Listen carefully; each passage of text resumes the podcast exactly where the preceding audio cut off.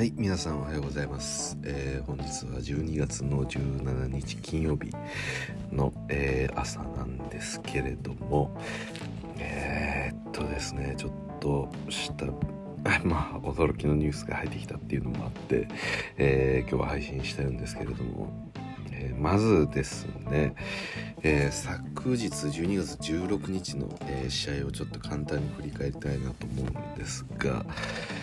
えー、っとですね、まず、レイカーズ戦に関しては、レイカーズ対ダラス・マーベリックス。まあ、えー、ダラスの方はね、ルカ・ドンチッチを欠いた状態ではあったんですけれども、えー、まあ、107対104でレイカーズが勝利したんですが、まあ、最後の最後ね、えー、オーバータイムにもつれ込むような試合展開になりましてでなんと試合を決めたのが、えー、オースティン・リーブスのスリースリーポイント。しかもブザービートショットだ、えー、ブザービートというかまあ本当にギリギリですね。あの今残り0点あまあ残り1秒1秒未満ぐらいしか残らないような、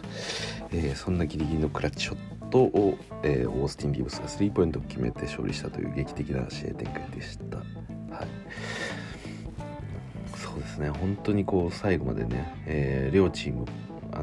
得点を取っては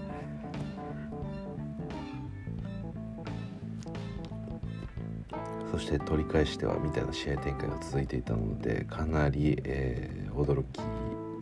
衝撃の展開だったなというふうに感じてます。であとですね、えー、昨日の試合で言うと、えー、ペリカンズ対 OKC これが最後ペリカンズが113対110ということで3点差で勝利したんですけれどもこれもものすごく恐ろしい試合展開でしたね。本当に残りもう数十秒になってからお互い得点を取って取ってでで最後えーもうペリカンズの勝ちかなって思っていた中で、えー、何秒ぐらいだったかな？多分残り4秒とかかなおそらく。その時に、えー、最後の OKC の攻撃で、えー、まあ一度タイムアウトをしてからタイムアウト明けでそのまま、えー、シェイがボールを受けてでスリーポイントよりももうかなり深いところですね。で相手ディフェンダーからちょっと体勢を崩されて無理やり投げた、えボールが入ってしまうっていうことがあってなんだそれっていう状態でしたね。で本当に残り1秒ぐらいになって、え、スリーポイントをシェイが沈めたと。これでなんと同点になってしまった。でもう OKC は、えー、その時ホームコートだったんでもう会場が大盛り上がりっていう試合、まあ、そんな感じだったんですけれどもそこからですねなんと残り1秒なんてもうあこれ110対110のあオーバータイムに行くんだなって誰もが思ったのに。まあ思ってなかったのはデボンテ・グラハムだけだったということで、まあ、ボールもうペリカンズ側もねちょっとなんか呆れた感じで、まあ、一応残り1秒ぐらいはあるんで、まあ、適当にボール出してでそれを受けたデボンテ・グラハムがですね、まあ、バックコートから最後ブザービットと同時にぶん投げたボールが これが決まってしまってそうなので残り4秒ぐらいから3点取って3点取り返したみたいな感じだったんですよね。でそれは完全にブザービートそのままペリカンズの勝利になったっていう。まあ恐ろしい試合展開でしたね。はい。であとはですねヒューストン対クリーブランドの試合があってでまあクリーブランドの圧勝ではあったんですけれども結局124対89ということで、えー35点差ですかね、はい、ついてしまったような感じなんですけれども、まあ、クリーブランドはね、本当に素晴らしい、えー、というか、あの、まあ、恐ろしさすら感じましたね。はい、イサク・オコロ君がですね、まあ、私がなんかハイライトプレーとか見てたんですけれども、まあ、ジャレット・アレンが相手のなんかダンクに対して横から弾き飛ばしてアレンだけ立って相手吹き飛ばされてるみたいな、まあ、なんかすごいもう支配的なブロックがあったりですとかその後オコロ君のダンクがですね またすごかったんですけどヒューストンが3枚、えー、ブロックに飛び上がったんですけどそれを全部弾き飛ばして そのままダンクを決めてそのオコロだけがダンクを決めて3人相手ディフェンダー3人が吹き飛んだみたいな本当にこのゴールドあのボーリングのピンみたいな感じですね。ボーリングやってストライク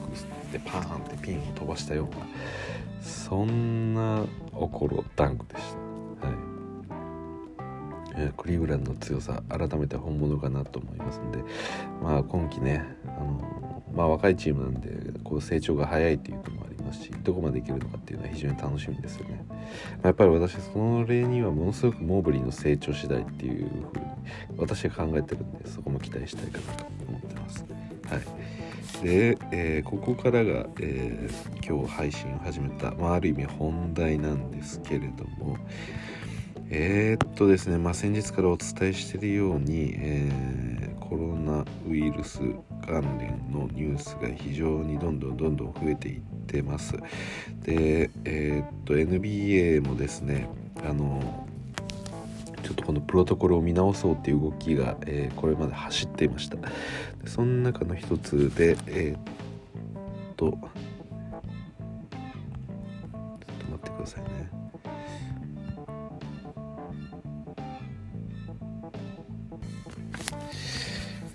まあ、一部ですね、まあ、進み始めてるところで言うと、えー、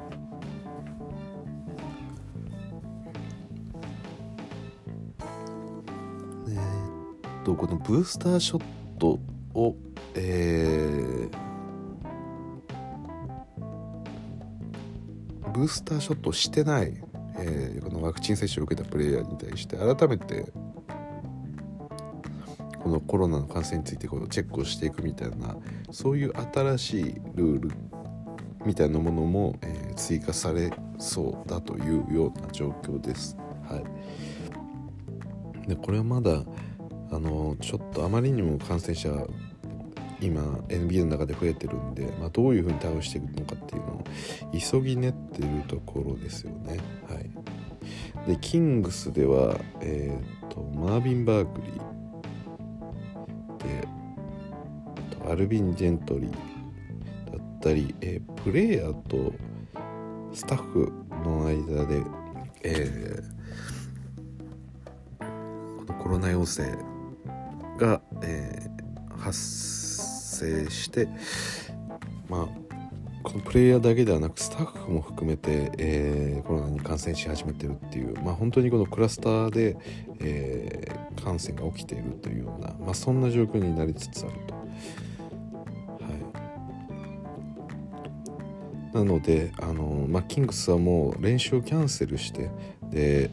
今日ですね。今日の練習をキャンセルしてでもうチームの施設も全て閉鎖と。でまあ金曜日金曜日なのでまあ土曜日ですね日本時間で。でそこで夜でメンフィスの試合があるんですけれどもそれが試合をするかどうかっていうのも今検討中だというような段階になってると。いやーこれは恐ろしいですよね。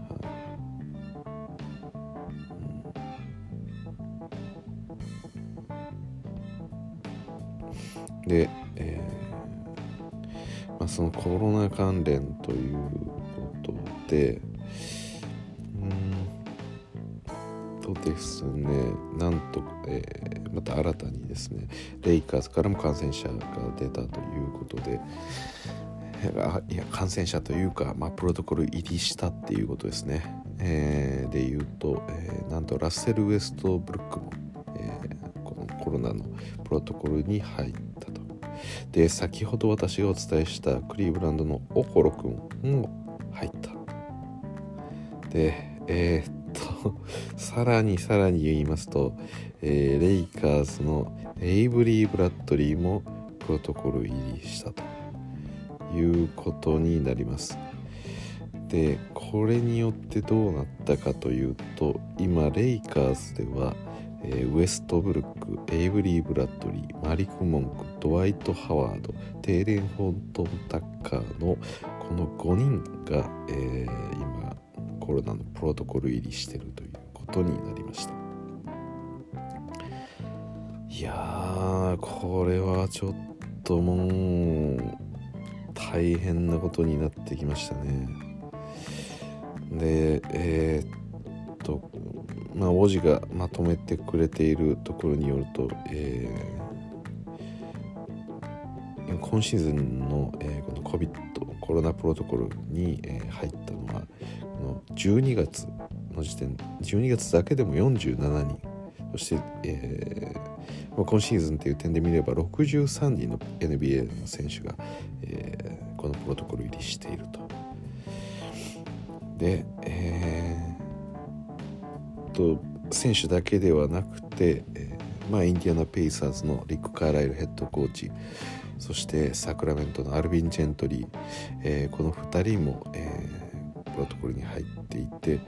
であとエグゼクティブフロントの方でも、えー、トロントのマサイ・ウジリこれも以前お伝えしましたが、えこの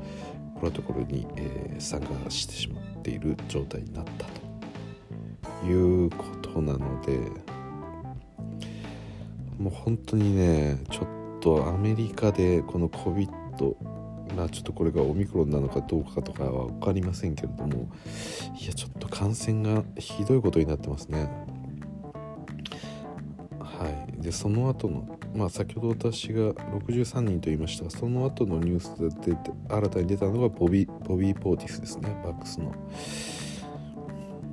い。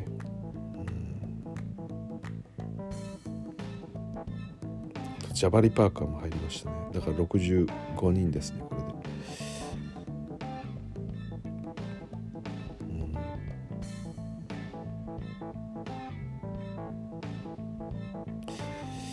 いやこれはちょっとね NBA 続けるの難しいんじゃないかっていう気がしてきちゃいますよね。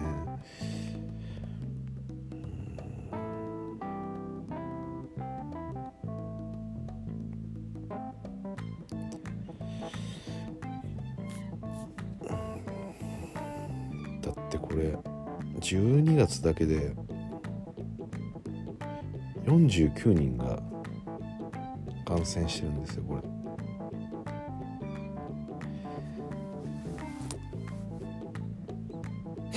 すごいですよね。49人ですよ。だって NBA って多分現役の選手って普通に考えたらまあロスター15人かける30ですよね。だから大体450人ぐらいしかいないと思うんですよ。基本的にまあ450人ともうちょっとっていう感じですよね。で考えるともう10分の1が感染してるんです。以上が感染してるんですよ今。この12月だけで。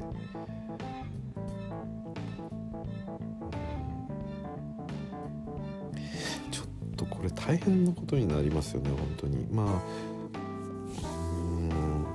あ感染かどうかっていうのはまあもちろんあれですけどあのあくまでこのセーフティープロトコル入りなんでまあ、にしなにしてもやっぱりこう感染が拡大してるっていうのは、まあ、これまでのね今シーズンスタートしてから状況を見るとこの12月爆発的に増えてるなっていうのは多分こう皆さんの肌感としてものすごく実感してるんじゃないかなと思いますよね。まあ何でしょうね。我々からする我々っていうのはまあ日本にいる NBA ファンというか、まあ、日本人からすると、えーなんかこうそうですね。なんでしょう。一般的な日本人からするとこのニュースでアメリカで感染者数が増えてるっていうのは見たとしてもそれなんか数字の変化というかでしかないのでそこまでこう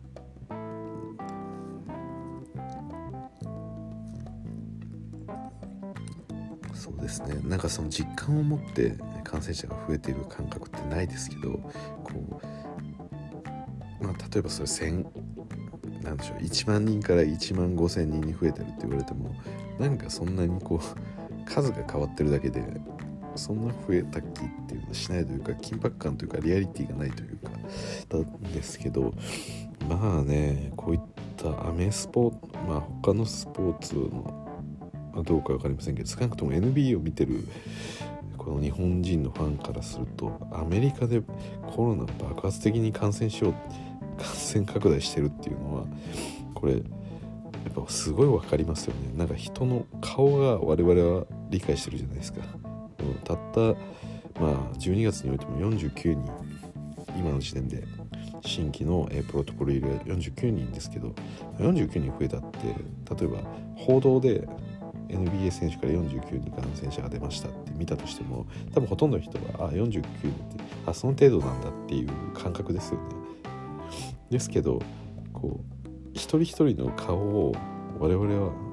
こう理解してるじゃないですか。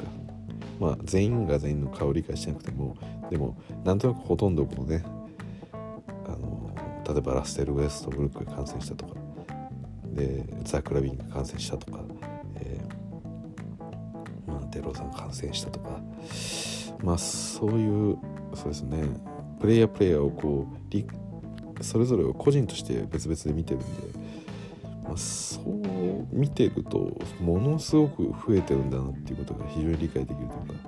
まあ、例えば職場の中の人で、まあ、みんな顔が分かってるのに自分のが顔を知ってる、まあ、同じ例えばフロアにいる49人の人が、えー、まあ感染したってなったらかなり感染拡大してる感覚ってありますよね。だから我々はねちょっとこれを見て気をつけなきゃいけない部分もありますよね。まあアメリカねここまで拡大してるのであれば日本も同条件ではないですけれどもまあいろいろとねまあその1ヶ月後2ヶ月後にまたどうしてもね人の行き来っていうのがあるんでうん気にしなきゃいけないですよね、はい、いや恐ろしいことが起きてきましたよ、はい、であとですねえー、っとザイオン君がですね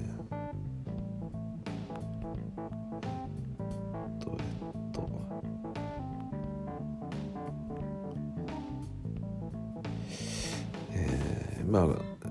今季ねスタートする前にシーズン開幕に間に合うか間に合わないかぐらいだというような言い方をしてましたがいまだにこの痛みが残ってるっていうことも受けて、え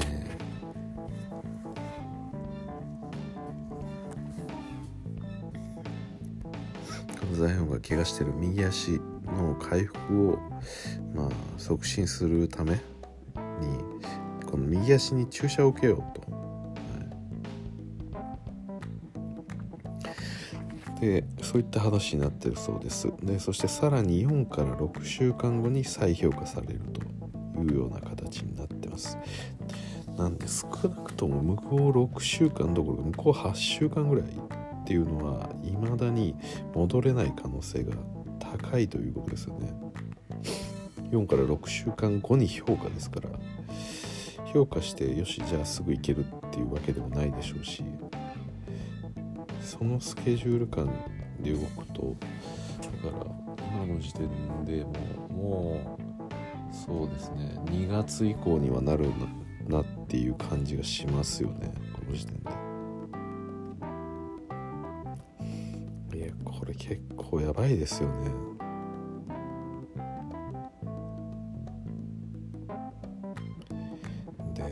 なんかよくわかんないんですけどこれは。あのー南カリフォルニアカリフォルニアの、えー、整形学研究所って書いてあってサウザンカリフォルニアオーソペディックインスティテュートあはい。の、えー、リチャード・ファーケル博士っていう方の、えー、競技を行ってさらに評価した後右足の骨をえー、治癒させるためのなんか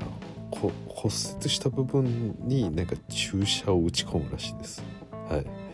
詳しいことは分かりませんけれども。 biologic injection。それが一体どんなものなのかっていうのはわからないです。はい。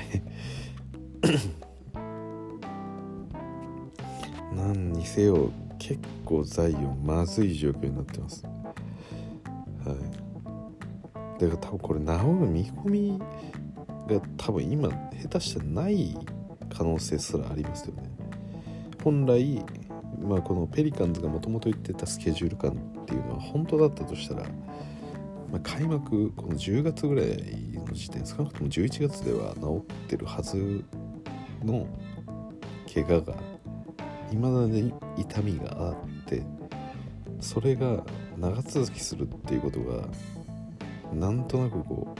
う治る気配がないからまあ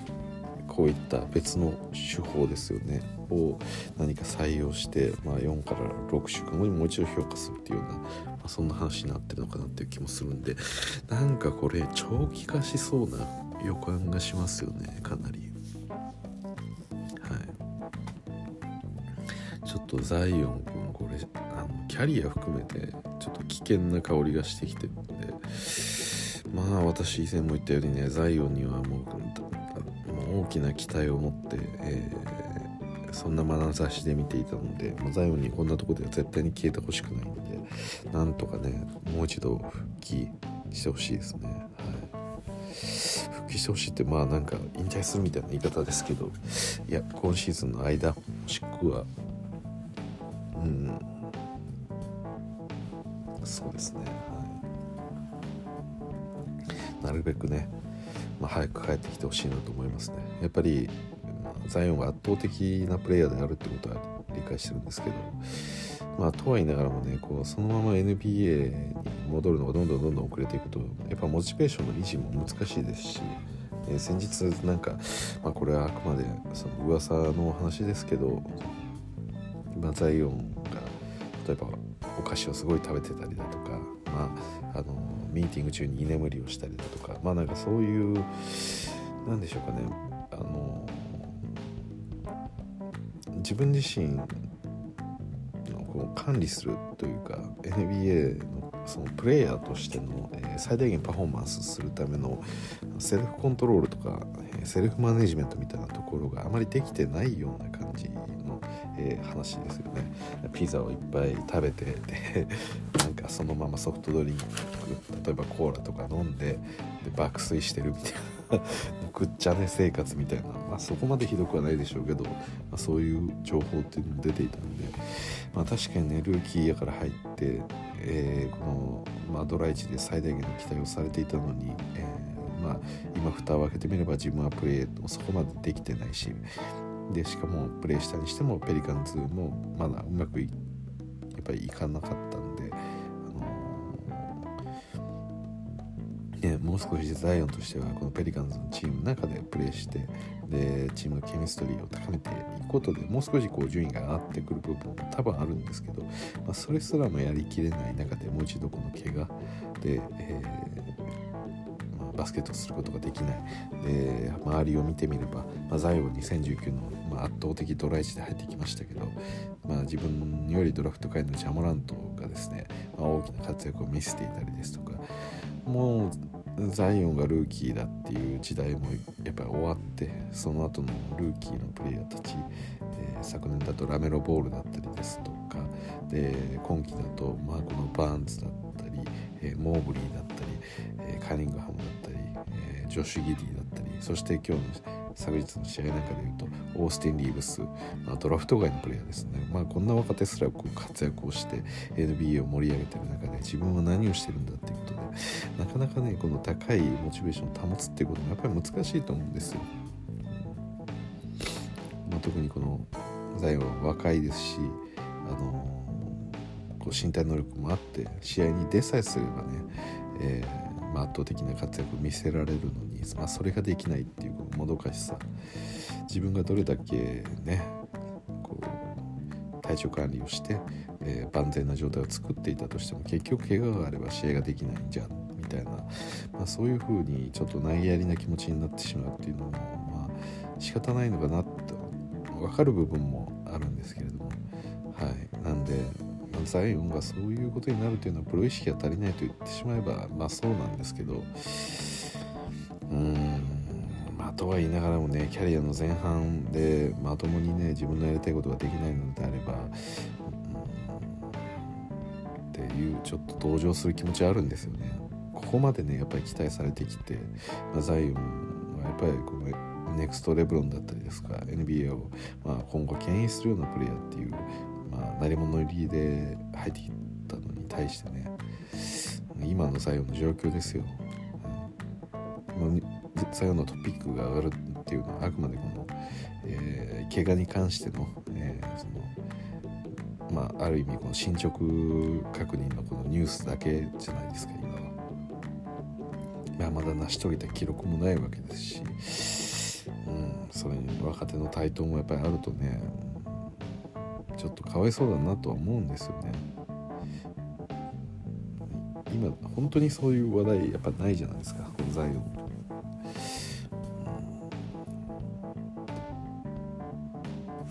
そうなんですよね。だから。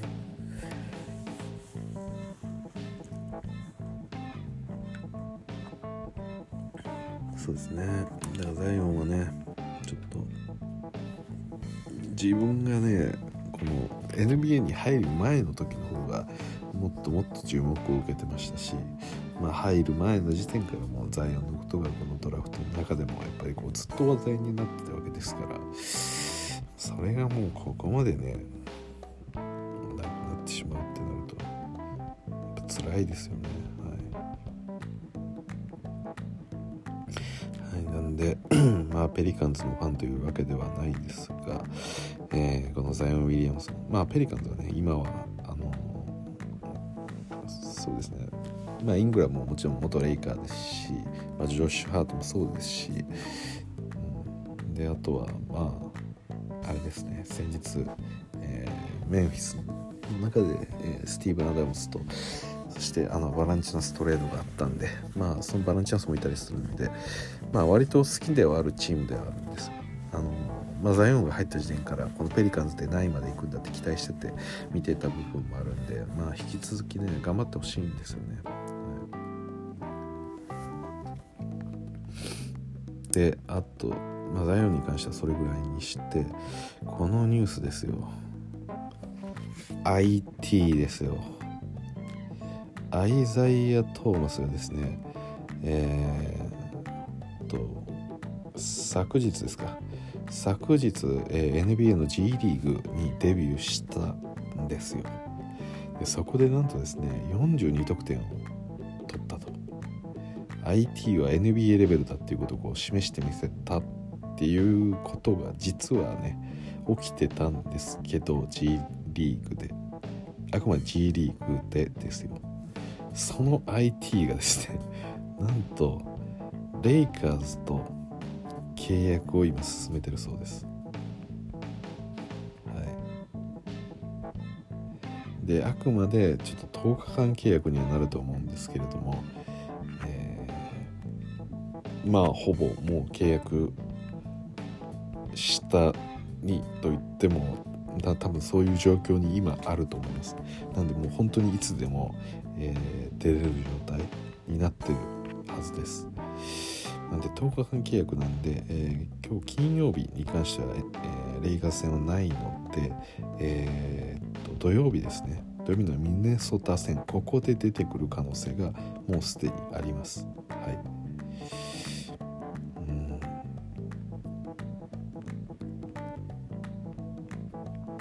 まあねあのー、まあ、ラスがコロナ感染した、えー、という、まあ、プロトコル入りしたっていうのもあってこの土曜日ラスは出てこないと。じゃあそのポイントガードどうするのかという話になった時にまあいろんなねロスターがこう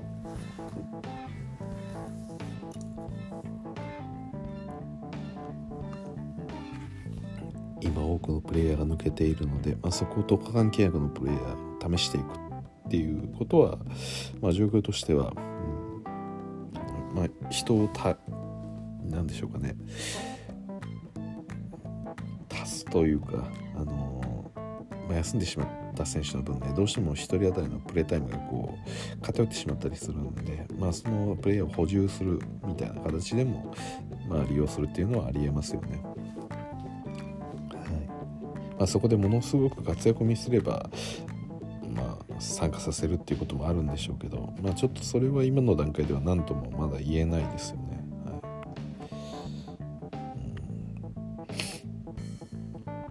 いやもう恐ろしいことになってきましたね。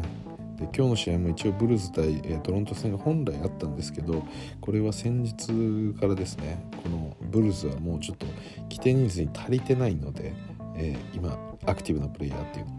だからこれは延期になりましたね。はい。でも他のチーム今のところこう、えー、ロスターが7人以下になってしまうようなチームは多分シカゴだけだと思うんですけど。ちょっとねこれ他のチームが増えてもおかしくない感じですよ。ま、さっきも言った通り、えー、サクラメントの方で、まあ、選手プレイヤーともに感染が、えー、広がってる。ヘッドコーチ自体も感染してしまってるような状況なんで、まあ、これをやメンフィス戦とかもどうするんだっていうところやっぱありますよね。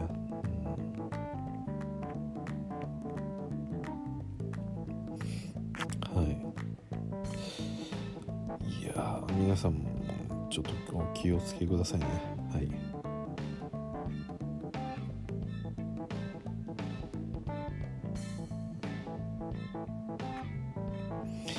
や本当にね どうするんでしょうねこれ。シーズンちょっと中盤してしまうとまあまあそういったこともまあありえるでしょうね。はい。あでも本当に不思議なのはあのそれこそ昨日の試合も、まあ、このこのプロトコル関係で、まあ、抜けていた選手も多くいるわけですけれども、まあ、その中でもね非常にこう盛り上がる試合をやってくれているこの NBA というのは本当にすごいなっていうのは思いますよね。それこそ材料も出てなかったり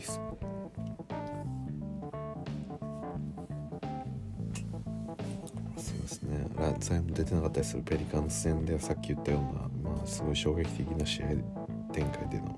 まあ、試合の終え方があったりですか、まあ、レイカーズに関して言っても、まあ、この今のねプロトコル入りで抜けてるプレイヤーも多いですし、まあ、ダラスもドンチッチが抜けていた中で、まあ、そういった大接戦になったというのもあってまあいろいろね、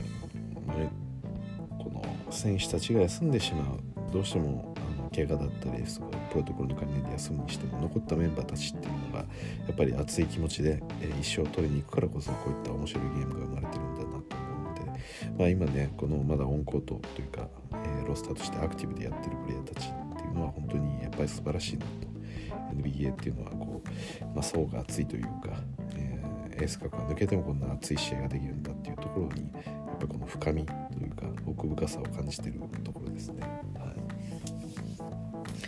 まあ、ただそうは言いながらもねこの実際問題別にプロトコル入りするっていうのはあの何でしょう なんかこう書類上でプロトコルに入ったとかそんな話ではなくてあのまあ選手たちによるでしょうけど実際にこのコロナに感染して、えー、それでやっぱりこの、ま、症状が出て非常にこう苦しんでるような選手たちももしかしたらやっぱりいると思うんですよね。だからやっぱそれ考えるとあの今の状況下でここまで感染が爆発しかしかかってるところで NBA をこのまま運営していくってことが適切なのかっていう議論は多分どっかでしなきゃいけないかなとは思いますよね。うんまあ、実際、まあ、無症状だ無症状だという話なのかもしれないですけどとは言いながらもちょっと心配ですよねそれは。いやこのなんか全力の強さが本当に思い知らされますよね。例えばこのインフルエンザが感染しましたみたいな話があったとしてもここまで爆発的に増えないですよね普通。ち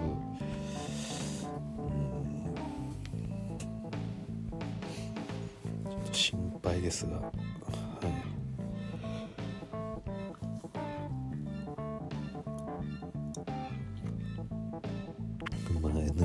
続いていくのかもしくは中断するのであればまあその感染者を増やすという観点でやっぱり考えると、まあ、早めに中断してしまうっていうその決断というのも、うん、必要になる可能性もありますね。はいまあ、NBA のやっぱ思惑としてはまあその広告料スポンサー料放映権っていうのをやっぱもらうために試合の続行っていうのは基本路線としては考えてはいるんでしょうけど、まあ、それこそねバブルの中でバブル環境を無理やり作り出してまででも、えー、試合を配信する方が、まあ、おそらく、まあ、経営的なメリットあるっていうふうに判断したのが2019だったんで、まあ、それで考えると NBA がね我先にこの試合をえ中断するというちょっと考えづらいんですけど何かしらの対策っていうのはやっぱり講じてくるんじゃないかなと思うので、まあ、引き続きねこれに関してはちょっとあの注意して日々何か起こるトピックなんで、はい、見ていきたいなと思ってます。はい、ということでえー、っとですねまあいろいろお話をしましたが、えー、まあ、大枠昨日行われた試合っていうのは熱い試合が多かったよっていうこととであと感染者がめちゃくちゃ増えてます。で今後どうなるのっていうお話。であとはですね、えー、まあ、レイカーズにアイザイア・トーマスが 来ますと。10日間契約ですけれども、えー、来ますんでまあ昔のね、えー、この IT ファン結構多いと思うんで、まあ、皆さんよかったらレイカーズ一緒にレイカーズの試合を見てみてくださいということですね。まあ、10日間契約なんでね、あのおそらく一般的には10日間契約ってやってからそのまま選手として採用されるよりかは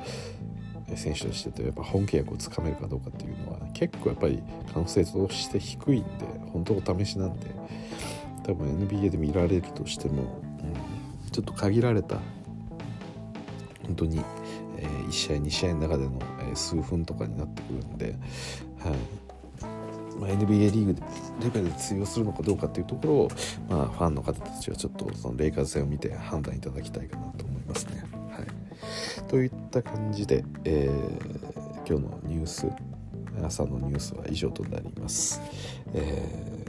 まあ、これからもね NBA が続くことを祈って引き続き、えー、皆さん応援していきましょう。ということでここまでお聴きいただきどうもありがとうございました。それじゃあまた。